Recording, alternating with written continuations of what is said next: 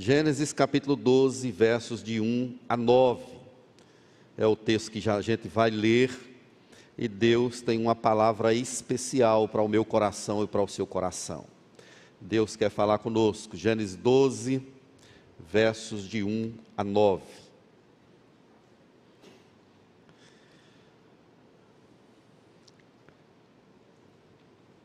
Os homens leem comigo os versos, versos ímpares. Vamos lá? Ora, disse o Senhor a Abrão: Sai da tua terra e da casa de teu pai e vai para a terra que te mostrarei.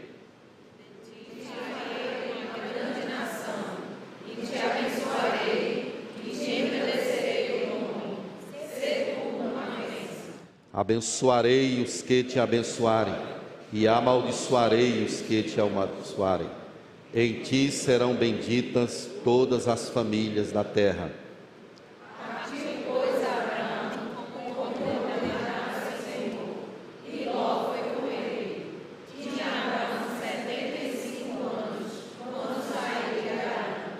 Levou Abraão consigo a Sarai, sua mulher, e a Ló, filho do seu irmão, e a todos os bens que haviam adquirido e as pessoas que lhe acresceram em Arã partiram para a terra de Canaã e lá chegaram.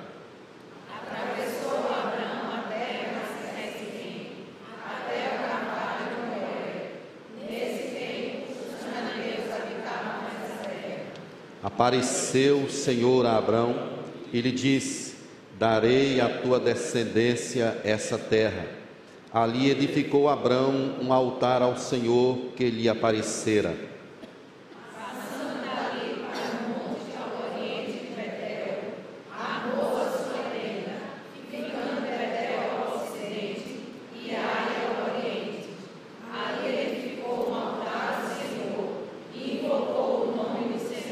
Juntos. Depois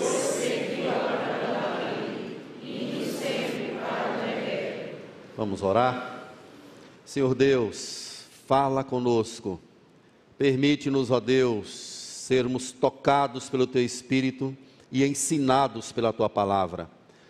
Traz, ó Deus, luz à nossa mente, dá sensibilidade espiritual aos nossos ouvidos e ao nosso coração, para entendermos a tua presença nesse lugar e a forma maravilhosa como o Senhor nos fala através da tua palavra, em nome de Jesus. Amém.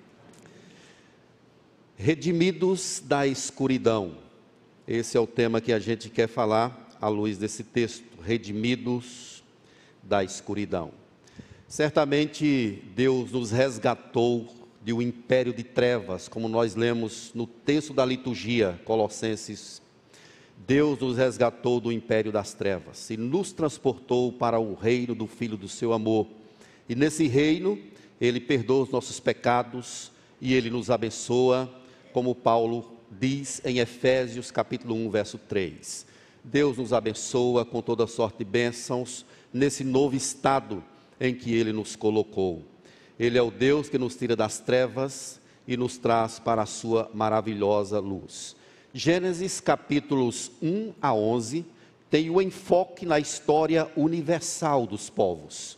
Então é nisso que a gente se prende quando a gente lê Gênesis capítulo 1, verso até o 11, o capítulo 1 até o capítulo 11. A partir do capítulo 4, nós temos o segmento de duas linhagens, uma linhagem de Caim e uma linhagem de Sete, ou Enos, e depois vai seguindo. Essas duas linhagens, elas intentam, uma intenta adorar a Deus, buscando o Senhor, adorando o Senhor, fazendo sacrifícios a Deus, e outra tenta se afastar de Deus, tenta tirar Deus de cena o tempo todo. É isso que a gente vê. Quando Noé chega à época de Noé, o pecado ele cresce de forma assustadora, de forma que Deus tem de dar cabo da humanidade, Deus tem de destruir a humanidade toda por causa do crescimento do pecado. Mas uma família é preservada, a família de Noé. E através dessa família, Deus ele vai reconstituindo, vai operando através da história. quando a gente chega lá no capítulo 11, a gente percebe que os homens estão se rebelando outra vez. Os homens estão se rebelando. A gente percebe que Noé ele tinha três filhos, Sem, Cã e Jafé. De Cã veio uma pessoa chamada Nirode, e Gênesis 10, 10 diz que o princípio do reino de Nirode foi Babel. É através desse descendente que tem essa configuração de Babel que vai permear toda a Bíblia, que é uma tipificação para a grande Babilônia, ou o mundo que a gente vive, que finalmente será destruído, conforme diz o texto do Apocalipse. Mas da descendência de Sem veio Tera. Vejam que ele é descendente direto de Noé, pai de Abraão, Naor e Arão. E Arã. Então nós temos aqui essas linhagens que elas vão se ajuntando, se ajustando uma delas busca a Deus por graça, por misericórdia, e a outra vai o tempo todo tentando tirar Deus de cena, Deus da sua vida. Na Torre de Babel, a gente percebe isso de forma mais clara. A palavra de Deus é para que o povo multiplicasse. A aliança que Deus faz com Noé no capítulo 9, verso 7. Multiplicai, enchei a terra, povoai a terra, multiplicai-vos nela essa é a ordem de Deus, e essa é uma ordem repetida lá de Gênesis capítulo 3. Quando Deus cria o homem, cria a mulher, ele diz isso, que eles deveriam se multiplicar na terra. E repete isso a Noé. Mas na construção da Torre de Babel, esse povo está querendo ficar junto. Qual é a intenção? Vinde, façamos uma torre cujo topo chegue aos céus.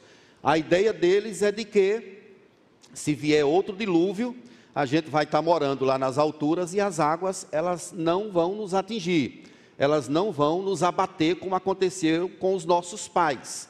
Então a ideia é tirar Deus de cena e dizer assim: eu posso viver a minha vida, eu posso fazer do meu jeito, eu posso me salvar.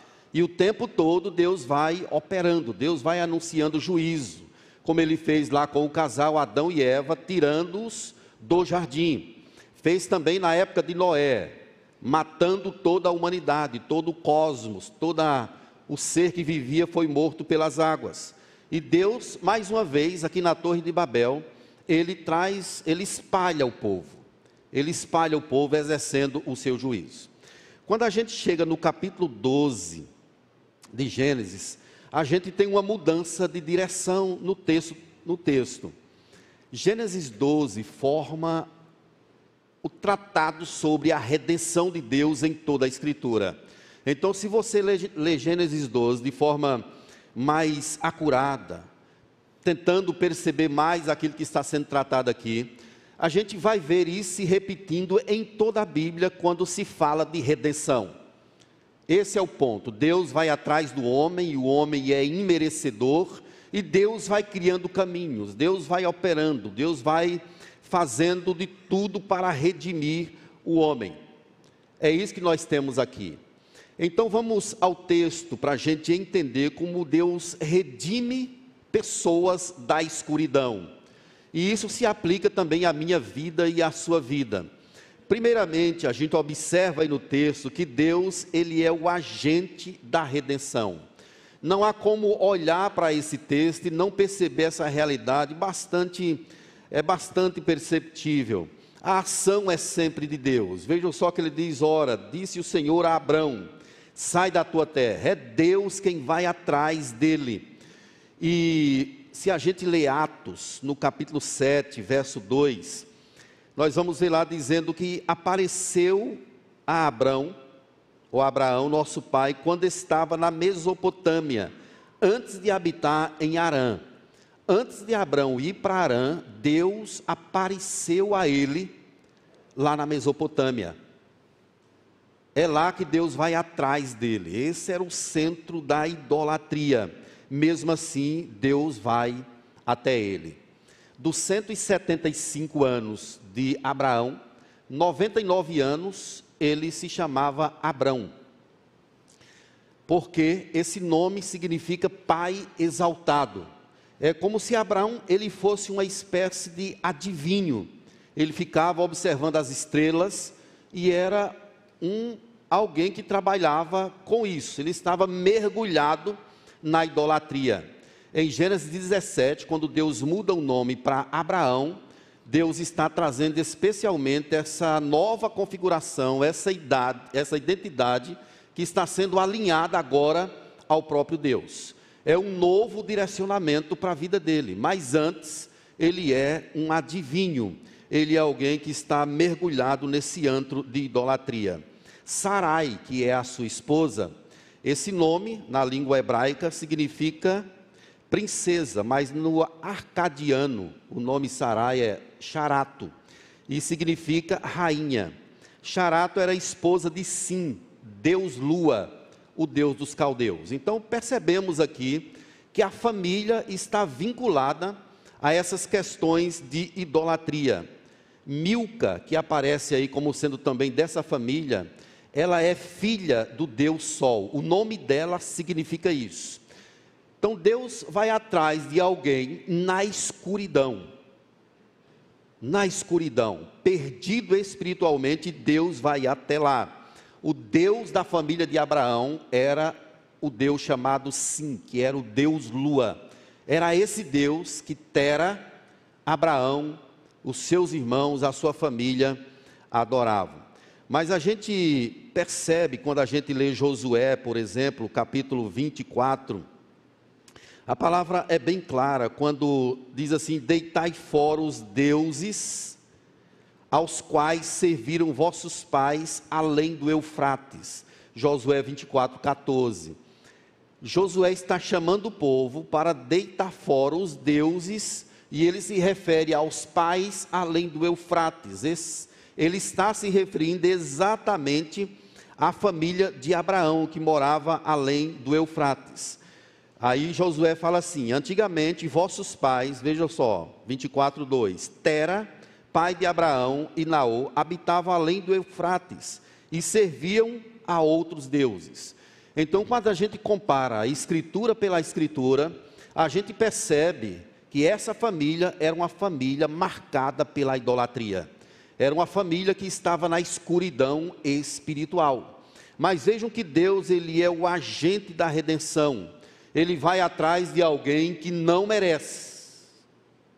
Não merece Deus vai salvar essa família, essa descendência direta de Sem, de Noé, de Adão. E isso vai dar continuidade à história que Deus tem, que está contada em toda a Escritura. Se observarmos bem, a gente vai perceber que Deus chama cabeças, pessoas para representar algo maior. Tanto Adão, quanto Enos, é, Sete, o próprio Noé, Abraão, Moisés, Josué, José. A gente vai perceber que Deus chama essas pessoas para representar alguém maior, que é o próprio Senhor Jesus Cristo, que virá tempos depois e será esse portador de bênçãos. Então, queridos, Deus ele vai à escuridão para redimir um povo para si. Ele é o agente primário da redenção. Veja o que Deus diz a ele: sai da tua terra, da tua parentela, e vai para um lugar que eu te mostrarei. Terra, parentela, é um chamado de Deus para Abraão se desprender daquilo que poderia lhe dar conforto ou segurança, ou trazer alguma estabilidade em sua vida. É um chamado para Abraão depender agora só de Deus é um chamado para uma caminhada por fé. É isso que Deus faz com ele. Sai da tua terra. E aí Deus promete abençoar. Tem aqui pelo menos sete bênçãos de Deus. Não é uma ação de Abraão, o idólatra, mas é uma ação do próprio Deus que vai a esse lugar e vai para redimi-lo, para resgatá-lo de forma graciosa. De ti farei uma grande nação abençoarei através de ti todas as famílias da terra. Seja uma bênção.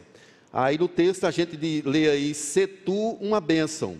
Mas a ênfase do texto no original não é um imperativo, é uma afirmação. Ou seja, você é uma bênção.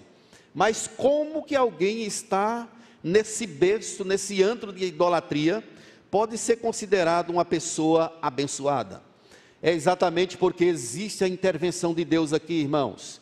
Deus está protegendo Abraão e a sua descendência, a sua família, porque Deus tem um projeto nela. Deus é o resgatador. Deus vai redimir essa família para a glória do seu nome. E olhem que ele já tem 75 anos. Sarai está chegando aí na casa dos 70 e o dos 60. E o problema também, o outro problema é que ela era estéril. Ela não podia ter filhos. Então é um chamado para uma caminhada sobrenatural. É uma chamada para uma caminhada a partir de um milagre que o próprio Deus iria realizar.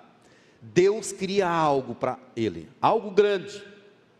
Não era apenas uma bênção material, não era a promessa de uma terra, mas é a promessa de um descendente o descendente não é Isaac propriamente. O descendente é o próprio Deus, na pessoa do Senhor Jesus Cristo. Então, meus irmãos, a promessa de Deus para o seu povo é maior do que o que a gente imagina. Podemos achar que a promessa de Deus para nós é os céus, que já é algo inimaginável, mas Deus quer mais que isso. Deus quer dar a nós a própria presença dEle. Ele próprio é a promessa que Ele tem para a nossa vida. O próprio Deus. É isso que Ele está prometendo a Abraão aqui. Abraão pensava numa bênção material, mas Deus queria algo maior para a vida dele. É o homem que é chamado de amigo de Deus, segundo Isaías 41, verso 8. Então a gente percebe aqui a estrutura pactual. É um Deus do pacto, um Deus da aliança, que vai em busca de alguém que está na escuridão, perdido, emaranhado em idolatria, impossível de salvar a si mesmo, e Deus então vai, o chama e promete abençoar. Eu vou te dar bênção, eu vou te enriquecer. Abraão foi riquíssimo materialmente, ele, Deus promete a ele multidões, multidões, famílias, como a areia da praia do mar, como as estrelas dos céus. Esse homem vai ser chamado amigo de Deus. Essa é a estrutura pactual, irmãos. E tem a promessa aqui de uma terra, a promessa de um descendente. É a mesma estrutura de redenção que nós temos na Bíblia. Deus prometeu para a gente uma terra, uma casa, uma cidade, e a gente está indo para lá mas isso é feito através de um mediador, que é o descendente, que veio. Jesus Cristo nasceu, viveu, morreu por nós, nos resgatou. A promessa desse Deus maravilhoso é uma promessa grande para a nossa vida. É uma estrutura pactual que está empenhada por Ele próprio. E esse plano de Deus não vai falhar. Ele é o agente da redenção. Não depende de você, de mim, do que a gente faz ou deixa de fazer, é Deus quem vai operando graciosamente, maravilhosamente, para redimir um povo. lembrar mais uma vez, é um povo que não merece. Mas Deus amou a esse povo. Pense na sua história, como é que você estava? De onde foi que Deus te tirou? Você estava algemado espiritualmente, você estava surdo. Estava cego, era pobre, nu. Deus te vestiu, colocou as sandálias nos seus pés, te deu um nome. E disse assim: Tu és meu, tu és meu. Ele prometeu uma herança. A Bíblia diz que nós somos co-herdeiros de Deus em Jesus Cristo. É uma herança grandiosa que o povo de Deus tem, isso porque Deus é o agente da redenção. Ele não vai falhar. Se você for infiel, ele vai permanecer fiel.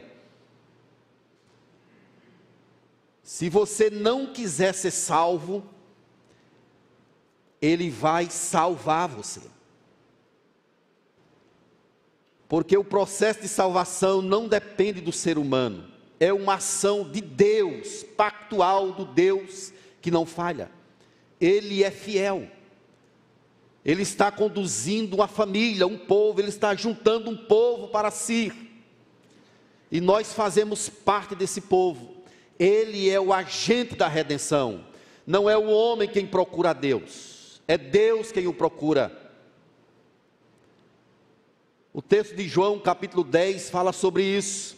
Tenho outras ovelhas, não desse aprisco, a mim convém conduzi-las. Você não está aqui porque você quis estar. Deus te trouxe aqui. Ah, pastor, mas alguém me convidou. É, eu de repente ouvi no rádio, ouvi na televisão. Queridos, esses são só meios ordinários, mas a ação, o agente, ou que está empregando a sua soberania para salvar um povo para si, é Deus. Ele mandou alguém convidar você, ele mandou alguém falar de Jesus para você, ele enviou uma palavra, ele colocou você numa situação, você conhece a situação, e Deus te chamou de lá, Deus te resgatou. Se você estava perdido e foi achado, Ele encontrou você, Ele abraçou você, Ele curou as feridas, Ele é o agente, não somos nós, nem a santificação pertence a nós, é obra do Espírito. Esse é o pacto unilateral de Deus. É Ele quem está operando soberanamente em nossos corações. E uma segunda questão que a gente percebe aqui, meus irmãos, é que a redenção de Deus, ela é incondicional.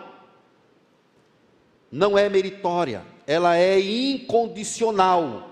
É isso que a gente percebe quando a gente lê aí a partir do verso 4 a 6. Nos versos, no capítulo 11, verso 31, olha aí na sua Bíblia. A gente percebe que quem saiu de Ur não foi Abrão, ele não obedece a princípio, ele tinha uma fé meio capenga, a fé de Abraão, está, era incipiente, estava num processo de crescimento. 11:31 fala assim: Tomou Tera a Abrão seu filho e a Ló, filho de Arã, filho de seu filho, e a Sarai, sua nora, mulher de seu filho Abrão, e sai com eles de U dos caldeus para ir à terra de Canaã. Foram até Arã, onde ficaram. Então o que, que a gente tem aqui? Não é Abrão quem obedece, é Tera, é o pai dele, quem sai. E por que que Tera vai para Arã? Porque Arã era o segundo lugar de adoração ao Deus Sim, ao Deus Lua, que era o Deus de U dos caldeus.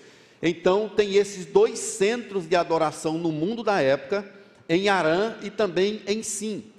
É por isso que Tera sai de lá, porque ele está pegado à idolatria. Quando eles chegaram em Arã, ela, era para Abraão dizer assim: Olha, vocês fiquem aí, que agora eu vou cumprir o meu chamado, mas ele não faz isso. Um comentarista do Antigo Testamento, chamado Bruce Waltke, ele diz o seguinte: Abraão recebe a ordem de ir para Canaã, contudo, não se separa de seu pai até a morte deste. Abraão passou um tempo grande em Arã ficou lá esperando o pai morrer, mas a ordem de Deus qual era?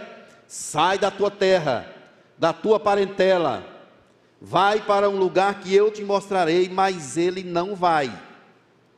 A gente lê no capítulo 11, verso 8 de Hebreus, dizendo que pela fé, Abraão, quando chamado, obedeceu a fim de ir para um lugar que devia receber por herança, e partiu sem saber para onde ir ele está cumprindo a promessa.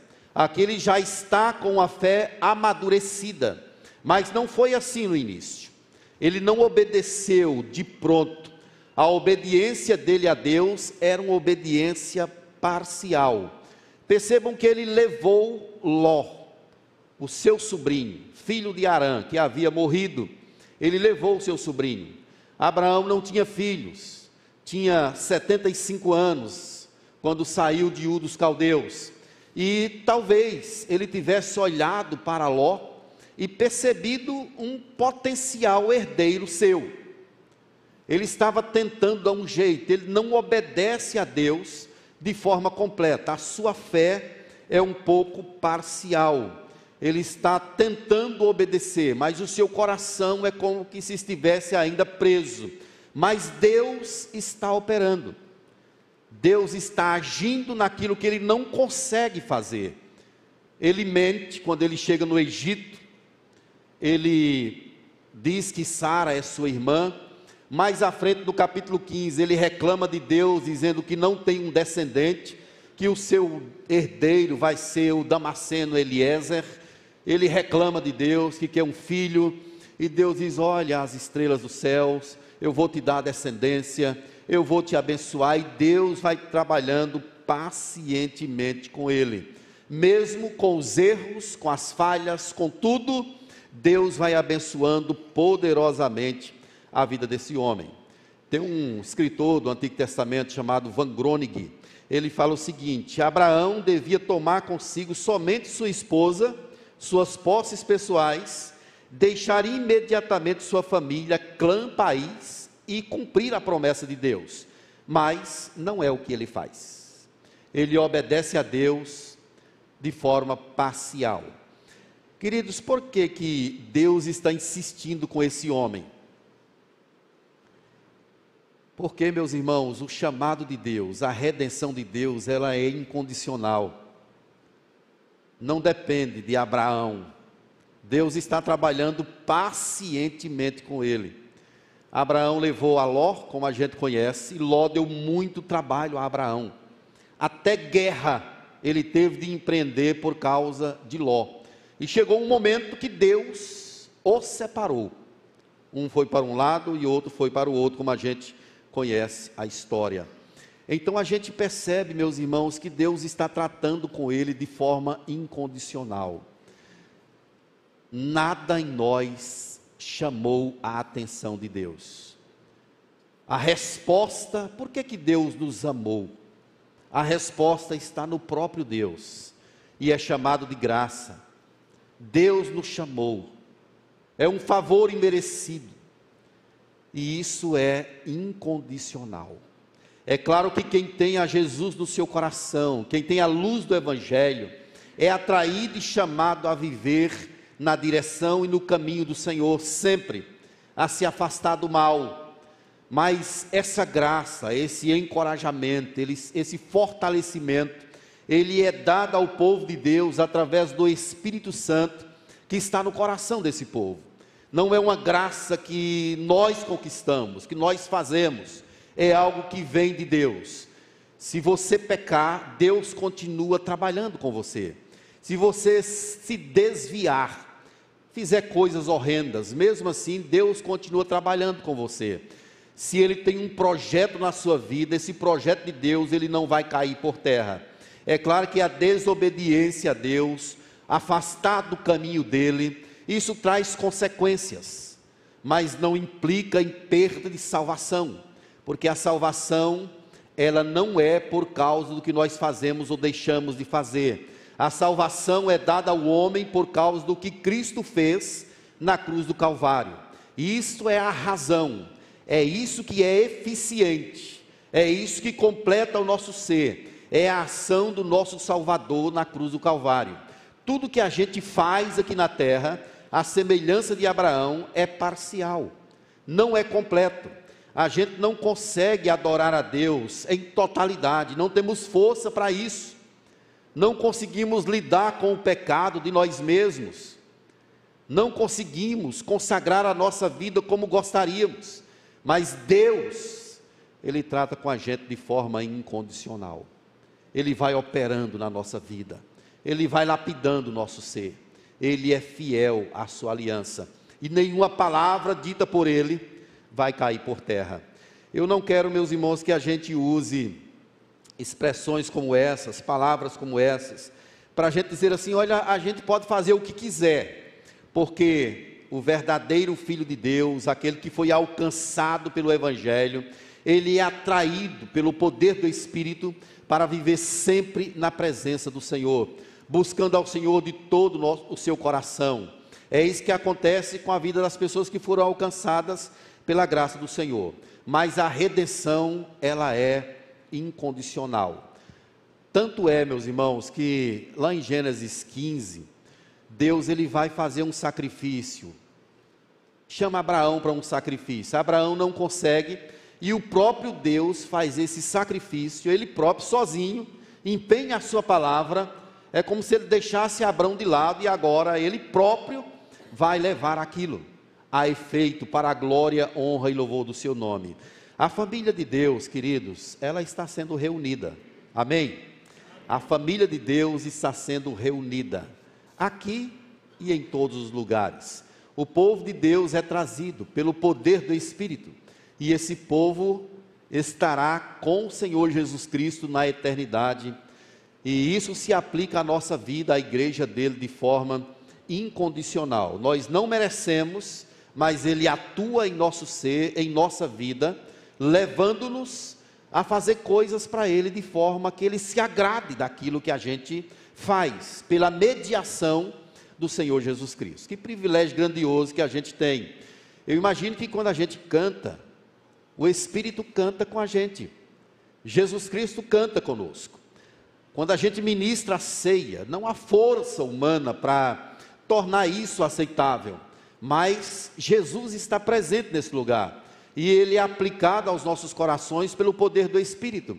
Isso é, é graça do Senhor. Mas a gente tem aqui, meus irmãos, uma última lição sobre essa redenção, ou redimidos da escuridão. É que a redenção ela está fundamentada na fé no descendente.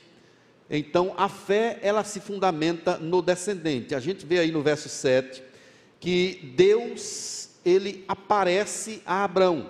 Veja no verso 6 que ele atravessou a terra de Siquém até o carvalho de Moré.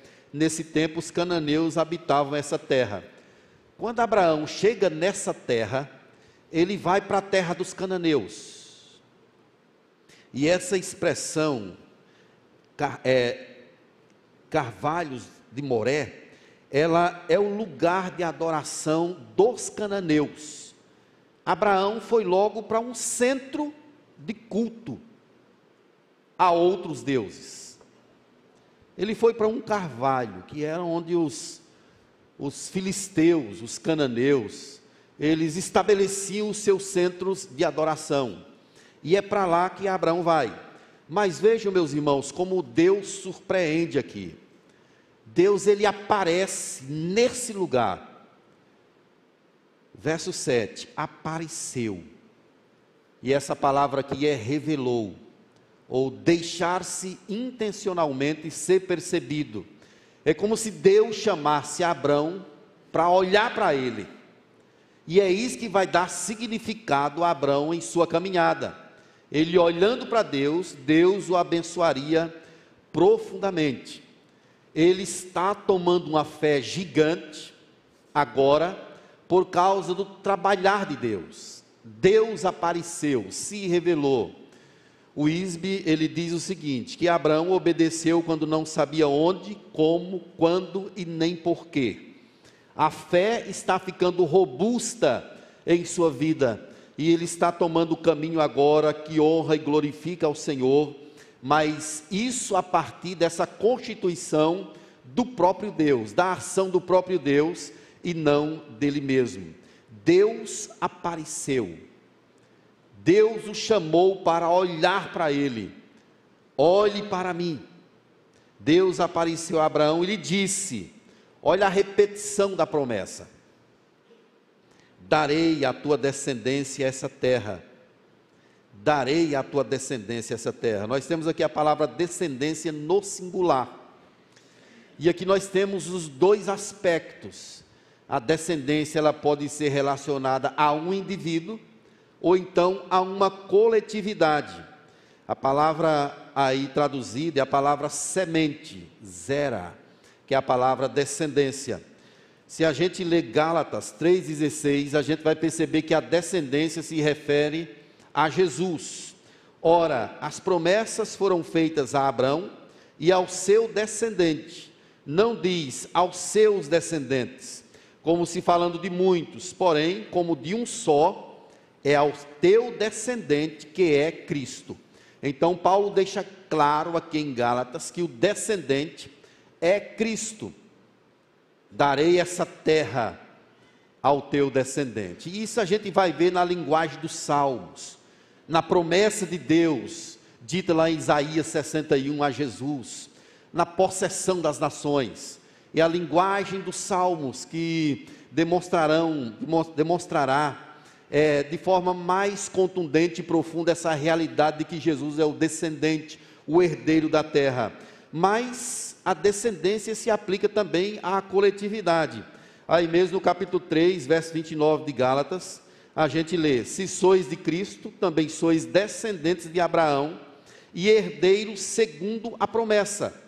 Ou seja, Jesus é o descendente e nós somos descendência de Jesus. Estamos nele. E se estamos em Jesus, somos também herdeiros dessa promessa. A promessa que foi dada a Abraão é também para mim e para você. Meus amados, isso faz conexão com Gênesis 3,15. Ele vai te ferir a cabeça e tu vai lhe ferir o calcanhar. É o descendente da mulher. Então Jesus, ele é o descendente.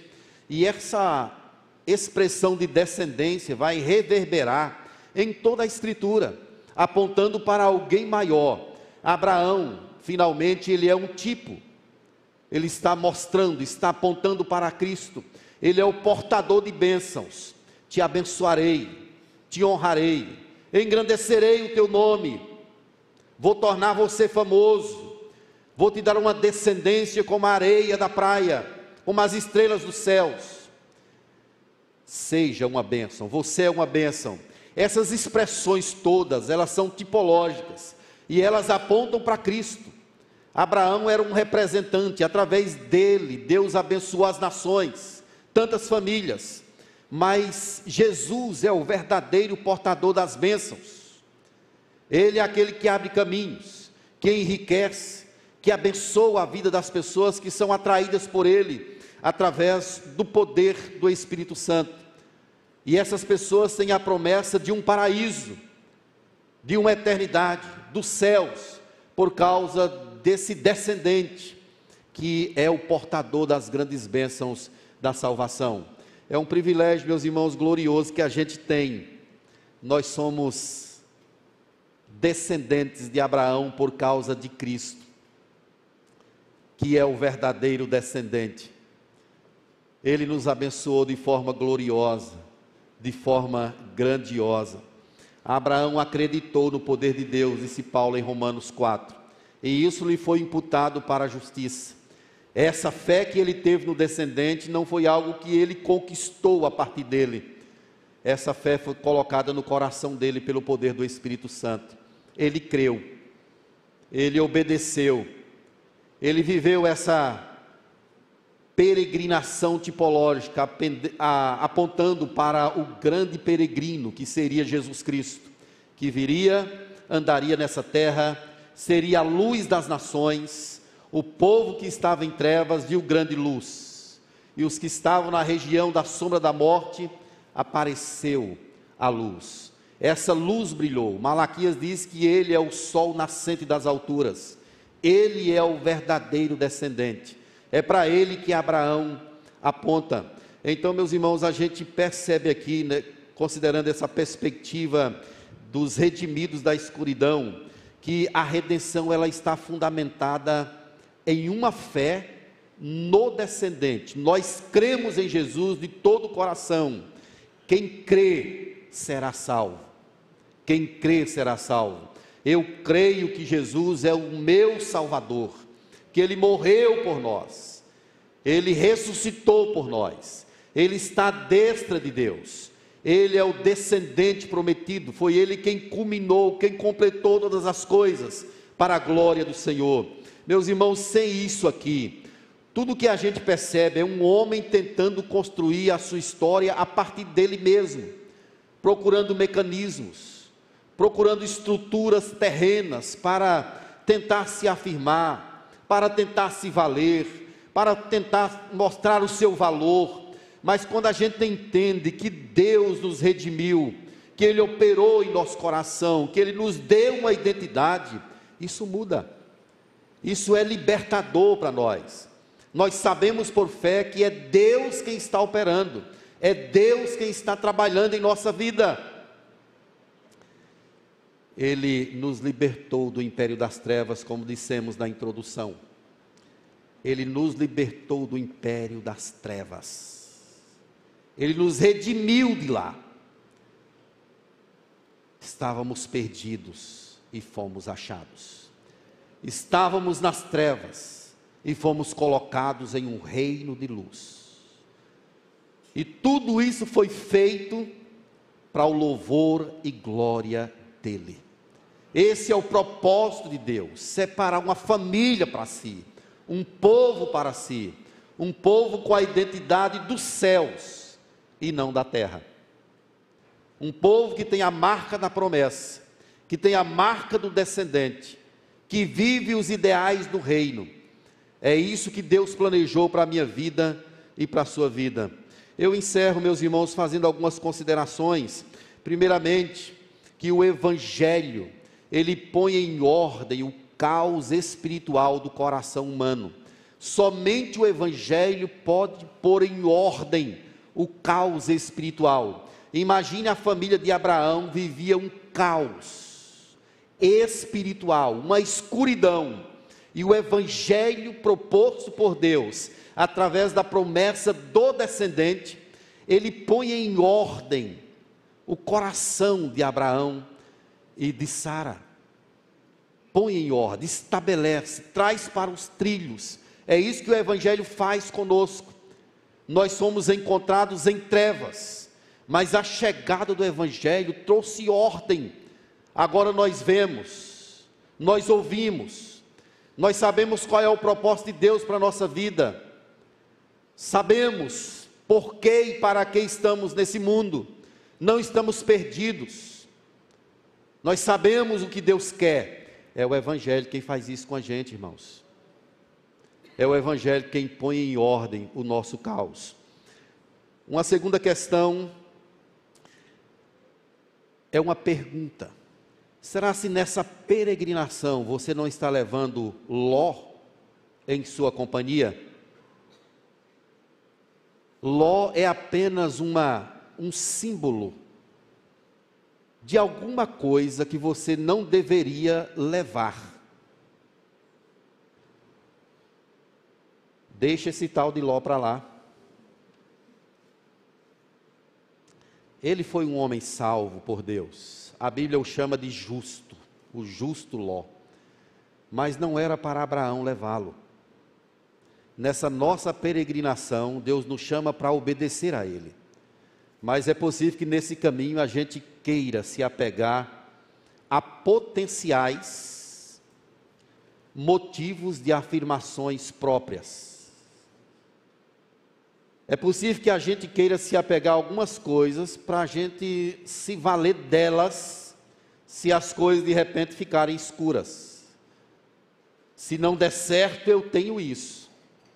O ló pode ser o dinheiro, pode ser o trabalho, pode ser pessoas que você precisa deixar, vícios, situações que você precisa deixar de lado. O caminho para Deus é o caminho da peregrinação por fé na provisão de Deus. Não leve nada, vá apenas confiado. Não fique dizendo assim, mas se isso aqui não der certo, se não acontecer, saiba que Deus não vai te deixar. Deus não nos abandonará, Ele é o nosso provedor, é Ele quem nos sustenta, é Ele quem nos abençoa. Em nome de Jesus, deixe Ló. Deixe-o, você sabe e o seu coração sabe o que que isso significa para você. Deixe-o, peregrine, caminhe. Mas pastor, não tem esperança das coisas acontecerem.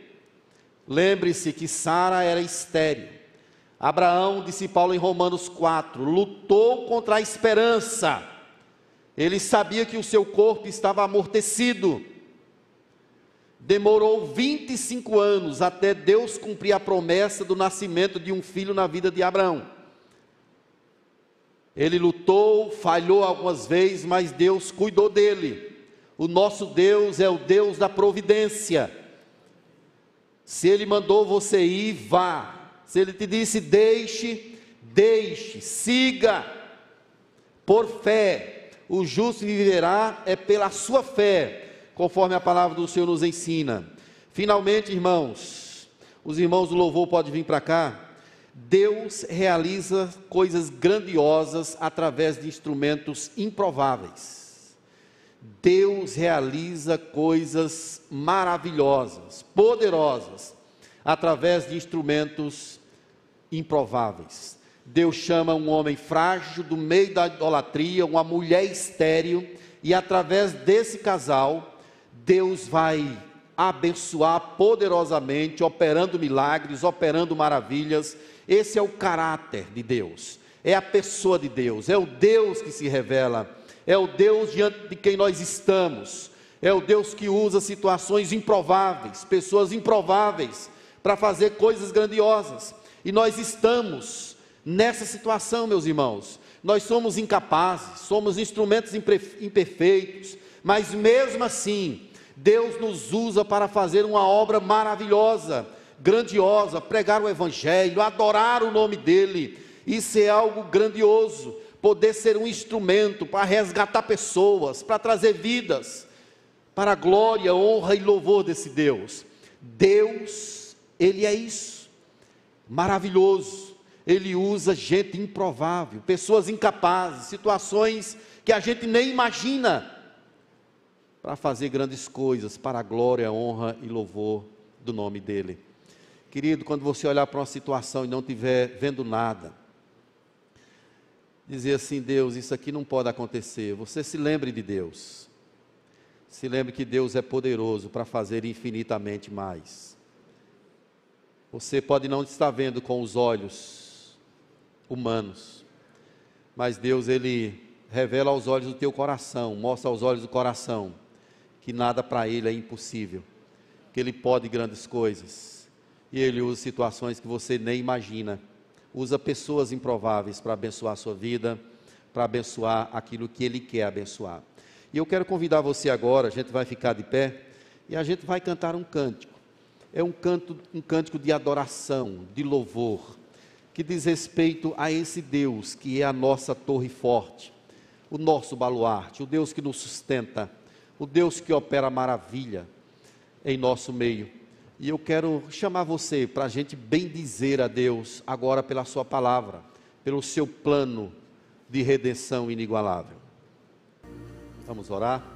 Feche os seus olhos. Senhor, Tu és a nossa rocha, o nosso escudo. Obrigado, Senhor, por tão grande salvação. Obrigado por essa redenção maravilhosa na pessoa de Jesus Cristo, nosso Senhor. E agora, ó Deus, esse amor nos constrange que, que a gente poderia fazer como resposta? Estamos aqui, ó Deus, como igreja do Senhor, queremos obedecer ao Senhor e peço ao Senhor que nos ajude, que nos abençoe, direcionando os nossos passos. Abençoe a igreja do Senhor, derrame, ó Deus, uma consciência poderosa da tua presença nesse lugar. Derrame algo novo aqui, ó Deus, a consciência profunda de que o Senhor está aqui operando em nossos corações revelando a tua palavra, revelando o teu caráter, mostrando coisas espirituais poderosas. Eu louvo a ti nessa hora, Deus, e peço que visita os nossos corações de forma graciosa. Obrigado por Jesus Cristo, nosso redentor, o descendente prometido, e louvamos, ó Deus, por nos permitir fazer parte dessa herança. Quem somos nós? Quem somos nós, ó Deus, para sentarmos à tua mesa? Sabemos que isso é um ato de graça e por isso nós louvamos a Ti. É a tua fidelidade, é a tua graça, é o teu poder, é o teu evangelho. Por isso tributamos a Ti a honra, o louvor, a riqueza, tudo pertence ao Senhor. Em nome de Jesus. Amém.